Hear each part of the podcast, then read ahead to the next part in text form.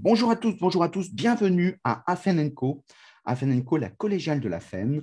On en est au numéro 250 Touron. Et aujourd'hui, on aborde une belle question. Une belle question sur l'intelligence artificielle, ce terme euh, qui est un buzzword que tout le monde réutilise tout le temps, créé en 56, où à l'époque on disait est-ce que la machine peut être aussi intelligente que l'homme Et aujourd'hui, la question qu'on se pose, c'est est-ce que l'homme peut être aussi intelligent que, la machine?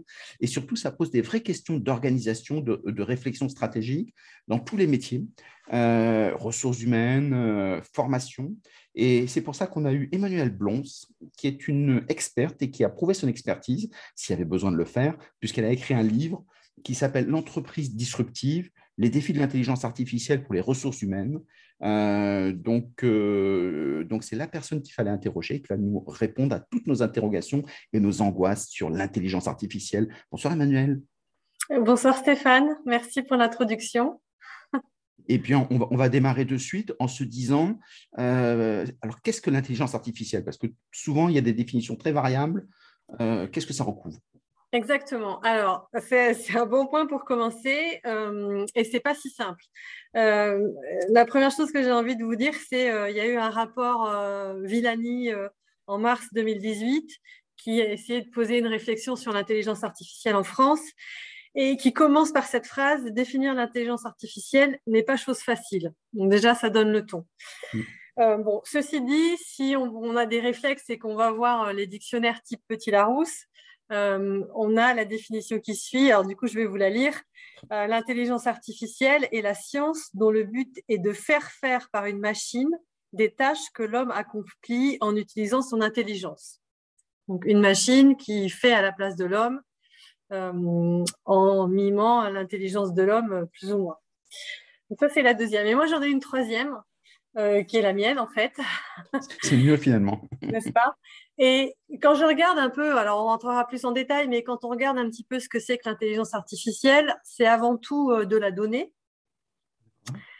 des algorithmes et ce qu'on appelle le machine learning, c'est-à-dire un apprentissage de la machine qui va apprendre petit à petit à, analyser les données et, à reconnaître des images, par exemple. Donc, on a données, algorithme, machine learning. Et donc, pour moi, ça, c'est vraiment la définition. Et, et, en fait, si on regarde bien, tout ce qu'il y a derrière ces trois points-là, c'est de l'humain. Euh, les données, c'est vous qui les créez euh, quand vous allez sur Internet, quand vous cliquez, quand vous regardez un film sur euh, Netflix, quand voilà. Donc ça, vous créez des données tout le temps. Les algorithmes, ce sont des développeurs qui les créent, donc ce sont bien des humains.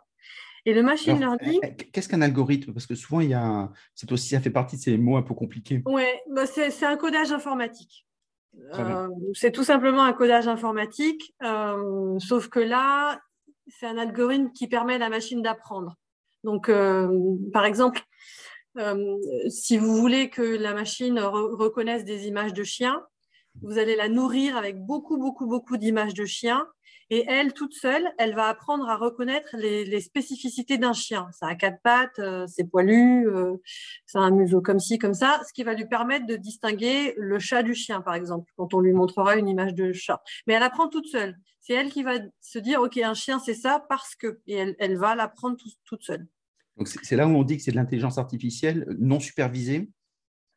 Alors, oui, là, c'est non supervisé quand elle apprend tout seul. Et le machine learning supervisé, c'est quand justement il y a un humain qui va lui dire, ah là, tu t'es trompé. Euh, et ça va, ça va faciliter, on va dire, le learning. Mais par contre, ça veut dire qu'il y a un humain. Et c'est pour ça que je disais que les trois éléments de ma petite définition, mmh. finalement, on a de l'humain derrière et, moi, je pense qu'il n'y a rien de plus humain presque que de l'intelligence artificielle au final. Parce que tout, tout ce qui est bien dans l'humain va s'y retrouver, mais aussi tout ce qui n'est pas bon, et on pourra y revenir peut-être, mmh, mmh. va se retrouver dans l'intelligence artificielle. Donc, il ne faut pas le voir comme quelque chose de complètement séparé de l'humain. Au contraire. Mmh. Donc, est-ce que tu dirais que c'est une évolution naturelle, qu'on sera obligé d'y aller? C'est le monde de demain? Alors, moi, j'ai aucun doute là-dessus, mais on y est déjà en fait. Oui, très bien. Euh, euh, si vous utilisez les chatbots de la SNCF, euh, si vous, je ne sais pas, si vous allez sur des sites d'offres d'emploi, si vous utilisez Netflix ou une autre plateforme d'ailleurs, euh, vous êtes déjà entouré d'algorithmes et d'intelligence artificielle qui vont vous pousser des recommandations, qui vont répondre à vos questions. Euh, qui, euh, on a aussi les publicités qui sont poussées quand on se connecte à sa boîte mail favorite, etc., etc. Tout ça, c'est déjà de l'intelligence artificielle. Est-ce que finalement c'est bien ou est-ce que c'est la machine qui prend le pouvoir? Alors, il y a un peu des deux. Euh, moi, je trouve que c'est bien parce que, comme tout projet progrès technologique, au départ, on est toujours un peu inquiété. J'imagine les gens qui ont vu euh, le premier euh, train arriver, qui remplaçait les chevaux, ça a dû les inquiéter. L'ascenseur automatique, alors qu'avant il y avait un monsieur qui cliquait sur les boutons, ça a dû inquiéter. Bon, aujourd'hui, on s'en porte quand même pas plus mal. Hein. Mmh, mmh, mmh. Euh, pareil, les mails à la place du monsieur qui apportait les notes de service, euh, monsieur ou la dame d'ailleurs qui apportait les notes de service, c'est quand même un peu mieux. Bon, mais tout ça, ça a aussi des désavantages.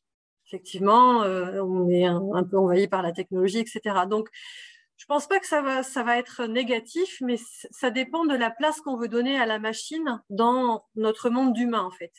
Et donc, c'est là où il va falloir mettre des limites.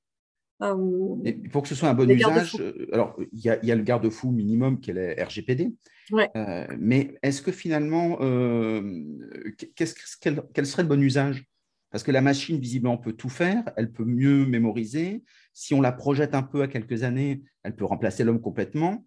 Et, ça crée une vraie inquiétude dans les entreprises en disant bah, finalement, mon travail, dans la formation, les formateurs, bah, vu qu'on a tout enregistré, qu'on est capable de tout modéliser, même faire des agents conversationnels, plus besoin de formateurs Alors non, je ne suis pas d'accord. Alors d'abord, RGPD, très bon point. De nombreux, de nombreux pays nous, nous l'envient, euh, notamment les, États-Unis et les Chinois, ils n'osent pas le dire, mais euh, je pense que pour certains, ils doivent être contents, enfin, ils doivent euh, trouver ça formidable. C'est vraiment une, belle protection qui fonctionne bien. Euh, donc, c'est très bien de l'avoir. Euh, alors, en ce qui concerne euh, le, voilà, jusqu'où on va, les garde-fous, etc., moi, je suis persuadée qu'il faut toujours un humain dans la boucle de décision. C'est pas parce que, par exemple, en santé, une IA va analyser de façon plus performante que l'homme des scanners pour détecter des, cancers, des choses comme ça, à la fin, il faut qu'il y ait un médecin qui vérifie et qui valide euh, ce que l'IA a, considéré comme étant un cancer euh, pour être sûr que voilà, ce soit bon. De la même façon que pour les recrutements, on ne peut pas laisser une IA décider euh, voilà, le recrutement, c'est telle personne, on l'a sélectionné, c'est comme ça. voilà, donc pour moi, en fait, le top du top, c'est humain plus IA. Et là, on a vraiment quelque chose d'augmenté de façon positive. Euh, ça permet à, l'homme, enfin à la personne de se détacher de tâches peut-être un peu longues, un peu compliquées, ou, ou de faut, faut, bien se rendre compte que l'homme ne peut pas absorber le nombre de données qu'on a sur certains, sur certains points euh, qui sont énormes et seule une machine peut euh, les absorber et les analyser. Mais derrière, si effectivement l'humain valide cette analyse ou la rejette, là on a vraiment quelque chose d'augmenté et de positif. Ça veut dire qu'on aura toujours besoin de l'homme, mais, à une certaine époque, l'idée qui était, c'était la Pioré qui disait que finalement, on, allait avoir quelques personnes qui travaillent beaucoup, celles qui supervisent les machines, et grâce aux machines, elles vont augmenter leur productivité. Et puis, il y en a plein qui sont beaucoup moins utiles, alors qu'ils seront coiffeurs, euh, comme il, le citait, mais tout le monde ne va pas être coiffeur, bien évidemment. Mais quand on voit la masse, il y a plein de gens qui, finalement, euh, bah, n'auront pas une grosse utilité sociale dans l'entreprise, dans, les coiffeurs sont très utiles et on l'a vu en confinement, oui, quand on avait tous des têtes pas possibles. Mais euh, oui, effectivement, il y aura des métiers qui vont disparaître ou des bouts de métiers ou des métiers entiers. Mais comme encore une fois, ça a toujours été le cas euh, quand on a eu des avancées technologiques. Mais ce qu'on a vu par contre, et dans mon livre, je, montre un exemple précis, c'est que ce qu'on a vu, c'est qu'à chaque fois qu'il y avait ces grosses disruptions, on va dire, euh, technologiques, euh, il y a toujours eu un, un effet de destruction-création. Il y a des nouveaux, de nouveaux métiers qui se créent. Euh, il y a 10 ans en arrière, si on m'avait parlé de, ou même 20 ans de community manager, voilà, aucune idée de ce que ça peut être le community manager, il n'existait pas. Euh, et aujourd'hui, c'est un métier euh, comme un autre qui est même assez, assez couru. Donc, donc je ne suis pas très inquiète à ce niveau-là. En revanche, ce qui m'inquiète, c'est comment on fait cette transition vers ces nouveaux métiers et comment on ne laisse personne sur le carreau. Parce que voilà, les gens dont l'emploi va disparaître, il va bien falloir les, ce qu'on dit en anglais, les reskiller ou leur redonner un nouveau métier, des nouvelles compétences. Et pour moi, ça, c'est un, c'est au gouvernement, vu l'échelle, c'est au gouvernement de s'y mettre euh, pour, euh, voilà, pour éviter une grosse fracture et d'avoir des gens qu'on laisse de côté. Mm. Exactement. Et tout comme d'ailleurs à l'entreprise, puisque comme il y a un déficit du gouvernement, euh, dans ces cas-là, au sens large du terme, bien sûr, les entreprises ont besoin de ces compétences, donc elles, reforment un, Souvent, et c'est, enfin, moi, dans mon entreprise, c'est ce qu'on fait, et souvent, les entreprises, effectivement, prennent de l'avance en se disant, bah, on y va nous-mêmes, euh, et, ont des, et, ont des, programmes de formation forts. Et c'est encore plus accentué par le fait que les, talents dans, dans l'IA, mais aussi dans ces nouveaux métiers, euh, bah aujourd'hui, il n'y en a pas beaucoup sur le marché. Et donc, c'est mieux, c'est presque mieux de les former en interne euh, pour avoir un vivier disponible. Tu as abordé un sujet très important, c'est que si on y va, c'est surtout comment on y va qui est important. Euh, de façon à faire société, que on y aille tous ensemble dans une entreprise, dans un pays ou dans une région, tout est bon. Euh, comment est-ce qu'on assure cette transformation, ce pilotage du changement? Euh, Alors, il y a plusieurs points. Alors moi déjà, je prône que à partir du moment où on, décide d'aller vers de l'IA en entreprise, on ne fait pas de l'IA pour faire de l'IA. On fait de l'IA, il faut donner un sens à cette transformation vers l'intelligence artificielle. À quoi ça va servir et qu'est-ce qu'on veut atteindre? Si c'est juste pour euh, se faire plaisir, ça va coûter cher pour pas grand-chose. Donc il y a vraiment un sens à donner et là, la fonction RH est importante pour donner ce sens et expliquer aux salariés ce qu'est l'IA, ce qu'elle n'est pas. Il faut vraiment acculturer dans un premier temps l'entreprise à l'IA parce qu'elle fait peur. Quand mmh. il suffit de regarder les films euh, de science-fiction, en général, elle n'est pas très sympathique, l'IA, et donc il y, a, des idées préconçues comme ça très très négatives. Euh, L'IA, enfin c'est vrai que dans les médias, voilà, il y, a une certaine négativité. Donc je pense que là, il y a assez légitime aussi, hein, si on est assez honnête, parce qu'il y a un risque on ne sait pas, mais il existe. ça peut être, euh, alors sans aller jusqu'à Terminator avec la guerre des machines, mais euh, il y a ce vrai risque que les, statistiques mal utilisées peuvent permettre justement euh, de, réduire la qualité humaine de l'homme. Oui, alors merci pour ce point parce que du coup, ça m'amène à mon deuxième point. Je pense que l'entreprise doit absolument se former à l'IA à tous les niveaux. Il faut effectivement comprendre quels sont les bénéfices, mais aussi les risques. Parce qu'une fois qu'on est conscient des risques, on peut, on peut aller vérifier ce qu'on doit vérifier. On peut mettre les garde-fous, les bonnes barrières, etc. Donc, donc, je pense que alors, les gens qui écoutent le podcast aujourd'hui, super, parce que c'est vraiment un premier pas, essayer de comprendre, euh, essayer de se former. Euh, et je, voilà, c'est pas toujours, c'est pas courant encore. Mm. Donc, euh, ça, c'est important. Il existe beaucoup de documentation, beaucoup de livres, beaucoup de podcasts. Donc, c'est un bon euh, premier pas. La, formation, tu, la verrais sur quoi? Tu leur demanderais, par exemple, de travailler sur du, développement, du code, des choses comme ça? Non, pas forcément. Je pense que ça ne sert à rien de, vouloir devenir euh, un expert en, code, en Python, ou voilà. Mm, mm, mm. Euh, en revanche, être, être vraiment conscient de, de, tous les biais qui peuvent arriver dans les données, et on peut peut-être y revenir plus tard savoir qu'en fait, un algorithme, c'est un programme informatique, donc on peut ouvrir le capot. On peut demander, une entreprise peut demander, si c'est si c'est codé à l'extérieur, elle peut demander à son fournisseur, je veux savoir ce que vous avez mis dans l'algorithme, allez voir, euh, demander des tests pour voir si les résultats ne sont pas biaisés. Donc ça, c'est tout à fait faisable et il faut, il faut le faire. Euh, et puis, euh, il faut être conscient aussi de, des côtés éthiques, on parlera peut-être de ça tout à l'heure, tout ce qui est travailleur du clic et tout ça, mm. euh, pour ne pas euh, tomber dans ce travers-là aussi quand on, quand on déploie l'IA. Donc, il n'y a pas besoin de savoir le code, mm. mais en revanche, être conscient des dangers euh, et, voilà, les biais, l'éthique, l'algorithme. Le côté positif, il n'y a pas que le danger. Exactement. Oui, bien sûr, le côté positif. Mais, et c'est vrai que c'est un taux d'acceptabilité, puisque si les gens peuvent voir ce qui se passe, ils n'ont plus le sentiment d'être manipulés, euh, puisqu'ils se disent je peux contrôler, soit avec les partenaires sociaux ou avec d'autres. Exactement. Donc, alors, les partenaires sociaux, parfaits. Euh, moi, je vois des entreprises de plus en plus qui euh, font des digital day ou des euh, intelligences artificielles day et qui font venir des. Moi, je fais pas mal de conférences en entreprise, qui font venir des experts avec les partenaires sociaux pour qu'ils puissent poser toutes leurs questions sur l'IA, les former aussi, et ensuite ils construisent ensemble avec les partenaires sociaux euh, le, déploiement de l'IA, sur quel process ils veulent le déployer, comment ils veulent tester, etc. etc.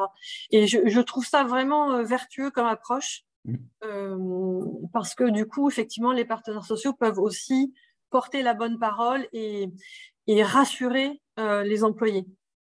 Donc tu dirais que si tu organises un ou deux euh, événements, ça suffit pour avoir cette culture autour de l'IA Pas complètement. Ça suffit pour, euh, on va dire, apporter un premier niveau de conscience et rassurer. Mmh. Ensuite, si, euh, si on veut vraiment déployer, il faut former une équipe projet et la former de façon un peu plus complète à l'IA. Mmh. C'est elle qui pilote et qui donne des, une visibilité à tout le monde. Oui, tout à fait. Ensuite, il y a effectivement il y a toute la, la mise en place de la conduite du changement, mmh. euh, toute la partie communication, euh, évidemment, toute la partie formation, mmh. euh, la partie gestion des impacts humains. Mmh.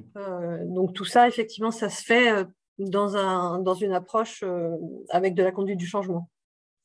Très bien. donc souvent, on, dit que sur l'IA, alors on l'aborde de deux, deux, angles, soit l'IA qui est l'organisation de, de, la donnée, soit les politiques de big data, et on se dit, euh, le problème, c'est qu'en fait, les données de l'entreprise, personne ne les exploite.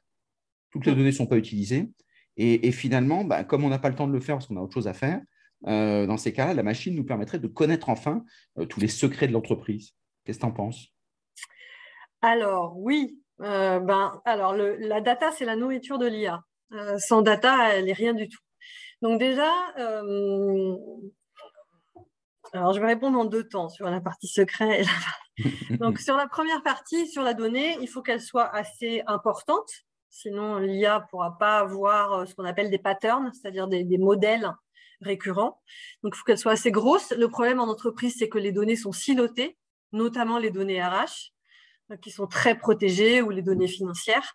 Donc, euh, c'est un peu compliqué. Alors, on travaille de plus en plus sur ce qu'on appelle des data lakes, donc des lacs de données, où on déverserait toutes ces données pour que l'IA puisse euh, bah, s'en nourrir et puis travailler. Euh, et puis souvent, elles sont aussi mal codées, euh, c'est-à-dire que ou mal enregistrées, c'est-à-dire qu'il n'y a pas une, convention pour nommer les datas de la même façon, et donc on peut se retrouver avec deux trois fois la même donnée, mais le même fournisseur, par exemple, qui aurait qui serait codé trois fois différemment. Donc ça biaise un peu. Donc ça, c'est un peu dommage. Alors connaître tous les secrets de l'entreprise pour répondre à ta question. Mhm. Euh, certainement, moi, je, je, pense que la, donnée, l'intelligence artificielle peut potentiellement mettre à jour certaines choses qu'on ne voudrait pas mettre à jour. C'est exactement. Euh, parce que d'abord, elle, comme elle absorbe beaucoup plus de données qu'un cerveau humain, elle va pouvoir, effectivement, comme j'ai tout à l'heure, voir des modèles récurrents que finalement le cerveau humain n'a pas vus.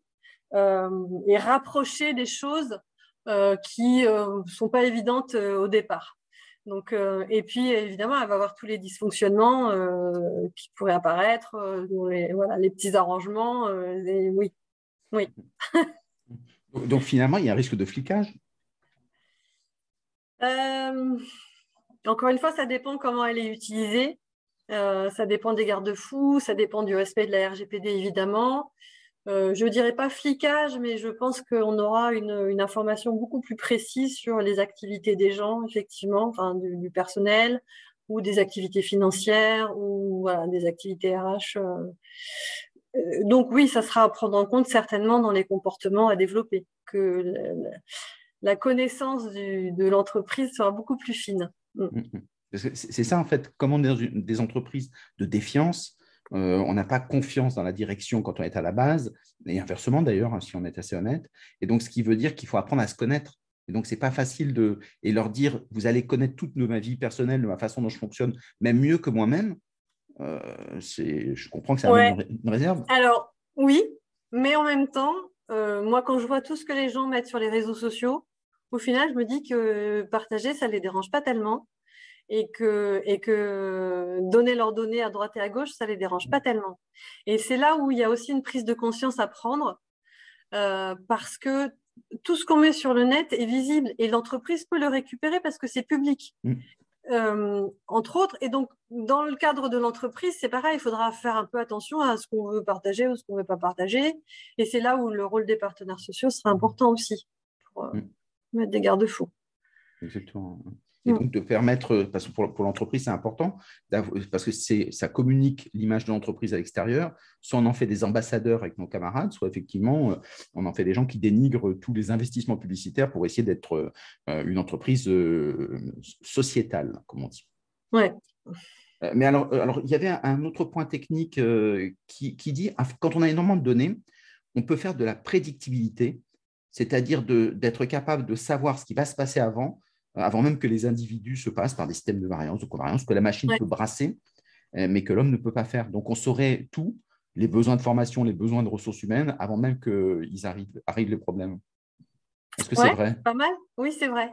Euh, bah alors, moi, par exemple, j'ai un client qui. Euh, leur équipe marketing avait développé un, algorithme pour voir quand est-ce que les clients allaient partir, allaient les quitter. Euh, en général, c'est s'il n'est pas content, si on ne l'a pas appelé depuis trois mois, si euh, je sais pas, il n'a pas eu une ristourne. Enfin voilà, il y avait plusieurs critères comme ça. Et le DRH a vu ça, il s'est dit super, je vais l'appliquer euh, à mes problèmes d'attrition de départ de l'entreprise. Et donc, ils ont repris le même bloc algorithmique, ils ont un peu adapté les critères. Et donc, grâce à ça, ils savent effectivement prévoir qui va partir dans l'entreprise, qui va quitter l'entreprise. Après, à charge au manager d'aller voir la personne pour le remotiver ou au contraire de le mhm. laisser partir si ça n'intéresse pas de garder la personne. Euh, donc oui, ça, ça existe déjà. On peut prédire en avance euh, ce qui va se passer euh, sur des RH, sur de la formation ou même sur de la technologie. Hein. Airbus utilise ça pour savoir quand est-ce qu'ils doivent changer leur train d'atterrissage, ce qui est plutôt pas mal pour nous. voilà, avant que le problème arrive. Donc, euh, ça existe déjà, c'est déjà en place dans certaines sociétés. Et, les gens sont, contents, les, managers ne se retrouvent pas dépossédés? Parce que finalement, si c'est la machine qui dit ben, cette personne va partir dans, deux ans, ce n'est pas la peine d'investir dessus. Quoi. Alors, déjà, ce n'est pas dans deux ans. En général, c'est un peu plus rapide. Euh, en général, c'est dans les six mois. Euh, bah, du, retour que j'ai hein, de ce client-là, les managers sont plutôt contents parce que perdre un bon élément, c'est vraiment compliqué. Aujourd'hui, tout le monde est débordé, y compris les managers, et ils n'ont pas forcément le temps de bien s'occuper de leurs équipes, et ils le savent, et c'est un peu une souffrance pour les managers. Mais du coup, si on leur envoie une liste en leur disant, voilà, ces personnes-là, potentiellement, il y a quand même un risque, ça lui permet d'être plus efficace aussi dans, son travail de rétention euh, de ses talents. Et, donc, non, ils s'en plaignent pas, ils sont plutôt contents. Parce qu'en fait, ce qu'il faut voir, c'est que l'IA, elle, elle, prémâche le travail de l'humain, en fait, sur des tâches qui ne sont pas forcément peut-être intéressantes à la base, analyser des KPI, etc. Et du coup, l'humain, il garde le côté euh, vraiment euh, noble de la tâche. Euh, en l'occurrence, parler à un collaborateur, lui demander comment il va, voilà, et lui proposer des évolutions, des formations, etc c'est bien parce que ça permet justement bah, de sentir le potentiel d'une personne qui finalement, on est, on est habitué à ce qu'il travaille bien, donc on laisse à son poste parce qu'on accélère puis on est dans un rythme important. Euh, l'intelligence artificielle se dit, bah, c'est quelqu'un qui, est peut-être en souffrance, qui n'est pas bien dans son poste, qui va partir parce qu'il s'ennuie, et finalement qui nous propose des choses en disant, on pourrait leur proposer ça, et finalement qui, qui, propose ça au manager. Donc, euh, Exactement. Donc là, on est plutôt dans du positif. Alors après, peut-être que le salarié, il il va trouver ça pas correct. Mais euh, moi, je trouve que c'est plutôt positif. De toute façon, on est obligé de le prévenir et donc de l'informer en lui montrant plutôt que c'est positif pour lui. C'est mm. la RGPD qui pousse à ça. Donc finalement, euh, après, c'est une question de marketing. Euh, c'est-à-dire que si on lui jette l'information comme ça, forcément, il n'y a aucune raison qu'il adhère au projet. C'est comme tout, effectivement, c'est la façon dont on communique qui est importante. D'où la transformation et la politique de pilotage du changement qui est mm. essentielle, mais comme dans tout. Quoi. Bah, encore plus dans l'IA, parce que l'IA vraiment génère euh, beaucoup, euh, beaucoup d'anxiété. Donc, je pense que la conduite du changement est, vraiment indispensable euh, dans un projet d'IA. Est-ce qu'en formation, tu as déjà des, expériences d'IA alors, ouais, alors moi pas directement, mais je connais certaines sociétés euh, qui en ont, euh, notamment, euh, moi j'aime bien par exemple Duolingo. Alors, c'est une application pour apprendre des langues. Et en fait, il y a un mentoring artificiel, enfin un mentoring avec des bots, donc des chatbots, qui peuvent voilà, vous, aider à apprendre une langue.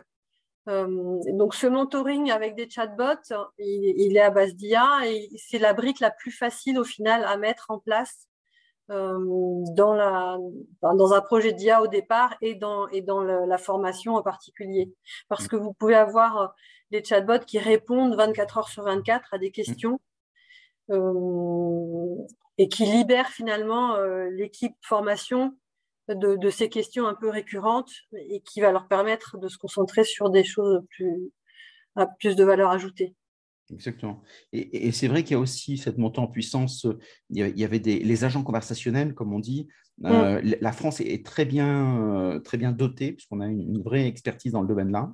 Et donc, on a, on a des, des 24 heures sur 24, des coachs qui peuvent, il y, a, il y a une startup qui vient de se lancer, quand j'ai une difficulté, et, l'intelligence artificielle euh, ben, garde le secret, euh, puisqu'en général, elle est à l'extérieur de l'entreprise, et ça permet d'avoir à 2 heures du matin, enfin, si à 2 heures du matin, on a ce problème, de pouvoir avoir un coach, alors que naturellement, c'est toujours difficile d'avoir son coach qui nous réponde à 2 heures du matin. Pour ah, oui, exactement. Après, encore une fois, ça ne remplace pas, mais au moins sur un premier, euh, premier jet de questions ou des premières interrogations, c'est très utile.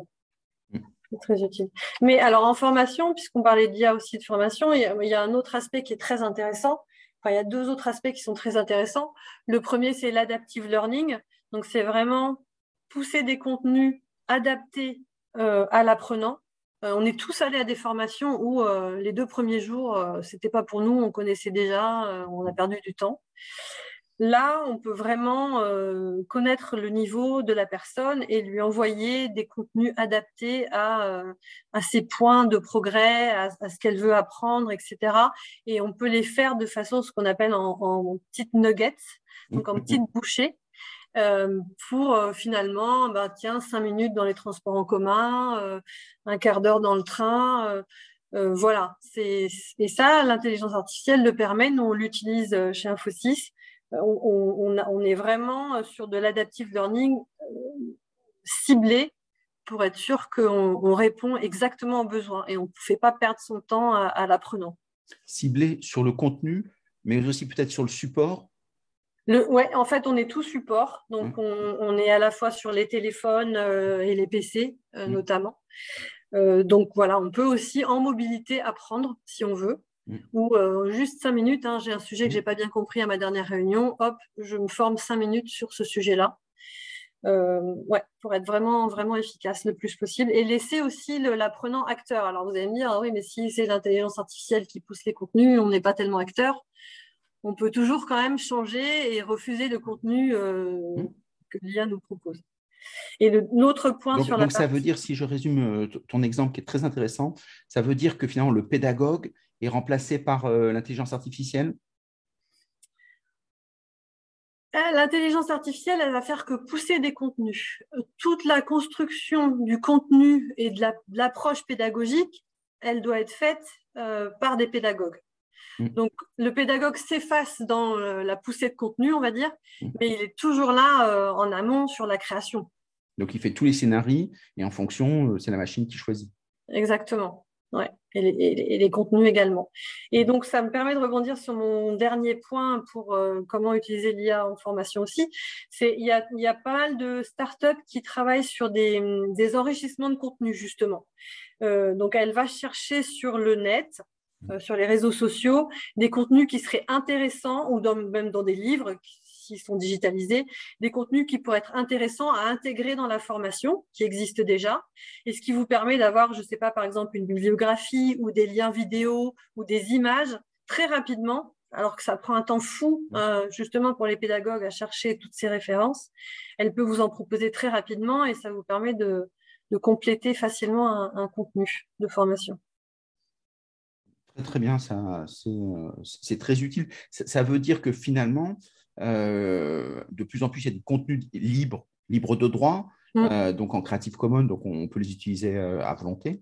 et donc, ça veut dire qu'on picore dedans, et donc ça, ça évite justement, ça permet d'optimiser l'information en se concentrant sur la partie la plus humaine euh, finalement, puisque si on garde le même budget à budget constant, ben, on peut l'investir, une fois que le programme est établi, on peut l'investir sur la partie d'accompagnement. Euh, Exactement, tout à fait.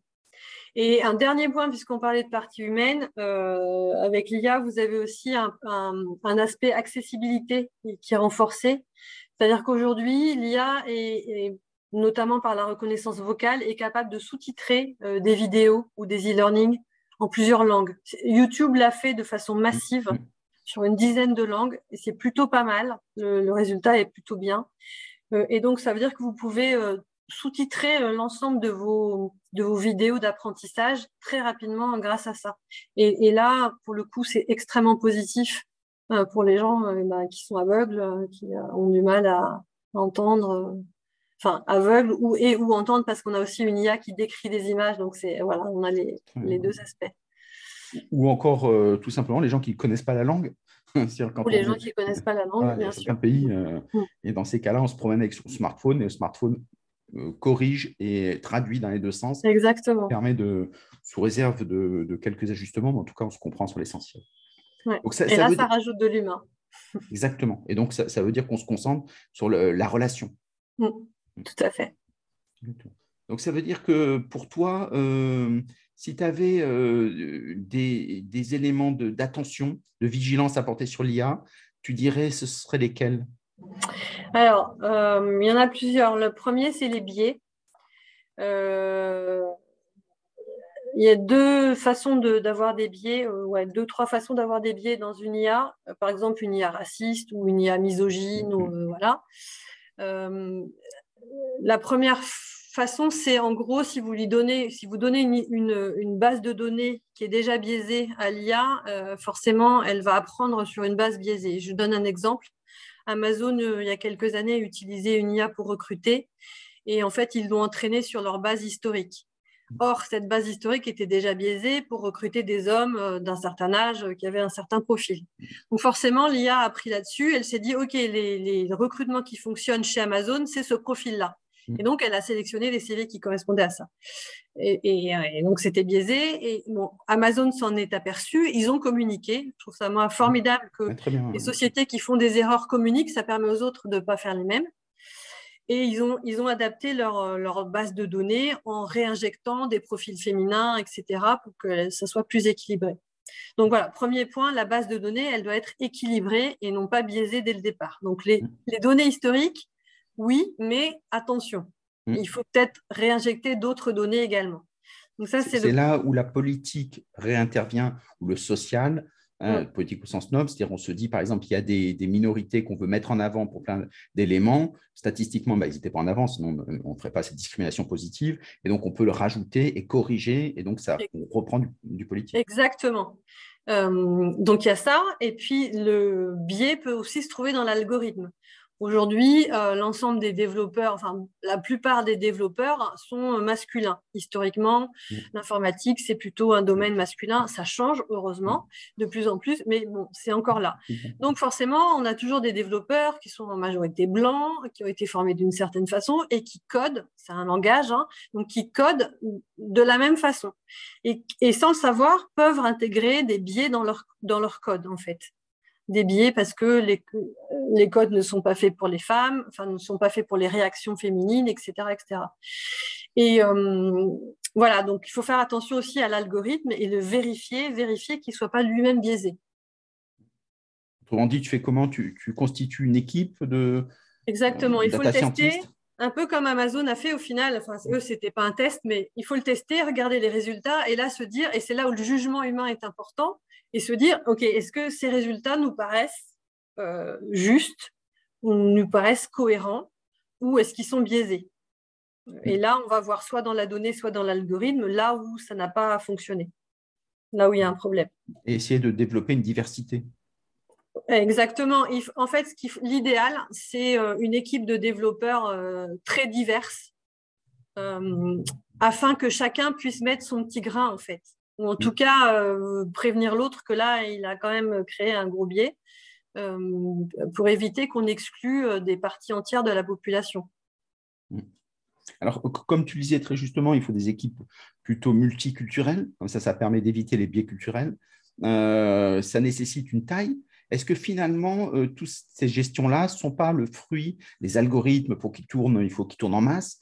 Est-ce que ce n'est pas fait que pour les gros, les GAFAM par exemple? Euh, Alors, il y a beaucoup de startups hein, qui sont euh, basées sur, des, sur de l'IA et, des algorithmes, donc ils ne sont pas gros en général.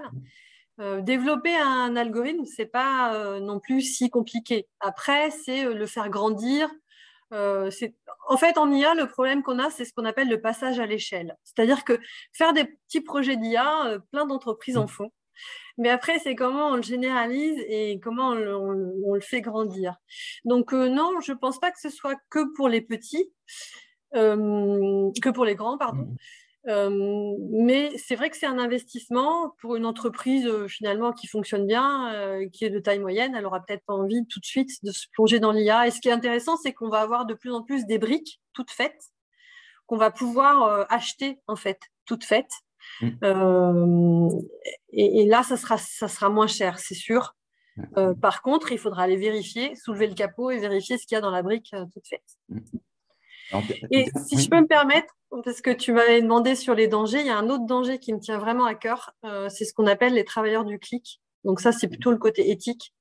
Euh, ce sont tous ces travailleurs qui sont payés un centime, deux centimes euh, du clic, parce qu'ils vont aller étiqueter des données pour que l'IA les reconnaisse. Et ça, c'est vraiment, je trouve que c'est humainement, c'est vraiment très mauvais. Mmh. Donc, ils sont dans les pays en voie de développement souvent? Exactement, ouais. souvent des femmes. Euh, mmh. Mmh.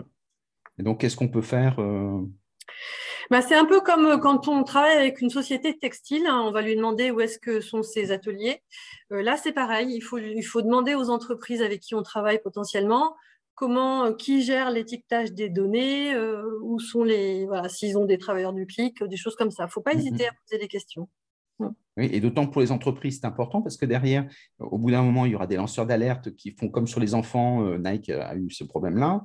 Les lanceurs d'alerte disent qu'il y a un risque, euh, même si ce n'est pas complètement prouvé. Ça fait du buzz et donc euh, ça détruit l'image de marque que ces grandes entreprises construisent. et ces travailleurs du clic, il y a finalement peu de gens qui connaissent ce concept.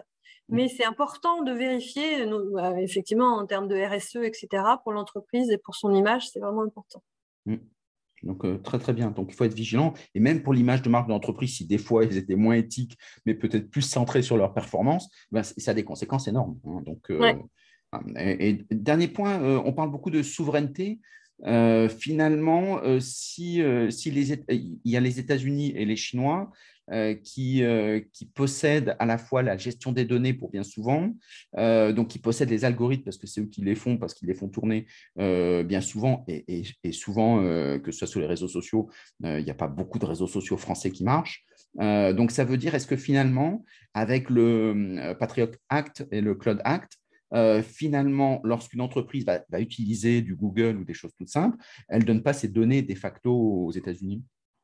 Alors, bah, euh, c'est un bon point. Euh, donc, le Patriot Act, effectivement, qui est apparu après le, 11 septembre, là, qui, dit que, bah, au final, toutes les données que vous, hébergez sur le site, euh, enfin, aux États-Unis, appartiennent à l'État, mmh. appartiennent à l'État. Donc, c'est pour ça que les entreprises de plus en plus posent les questions où sont les serveurs. Mmh. Et donc, c'est la même chose. Il faut vraiment qu'on s'assure que nos serveurs soient hébergés en Europe. Euh, parce que là, on a la RGPD qui nous protège. À partir du moment où on travaille avec des, hébergeurs étrangers, on est soumis à leurs lois et qui, en Chine et aux États-Unis notamment, euh, ne protègent pas beaucoup l'utilisateur. Donc ça, effectivement, c'est aussi important pour une entreprise ou un gouvernement qui voudrait travailler sur des projets d'IA. Euh, l'hébergement des données, c'est absolument clé. Mm. Tu leur conseillerais tous d'aller chez OVH bah, c'est pour ça qu'OVH s'est développé. Euh, et effectivement, heureusement qu'ils sont là. Alors, il y en a d'autres, hein, mmh. mais, euh, mais OVH, c'est du pur franco-français, euh, clairement. Ouais. Mmh.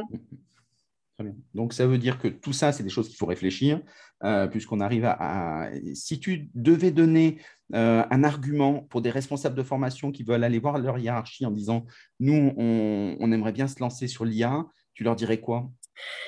Bah, Je leur dirais, expliquer à leur hiérarchie qu'il vaut mieux prendre le train au départ que quand il est à grande vitesse, parce que pour rattraper son retard, c'est très compliqué.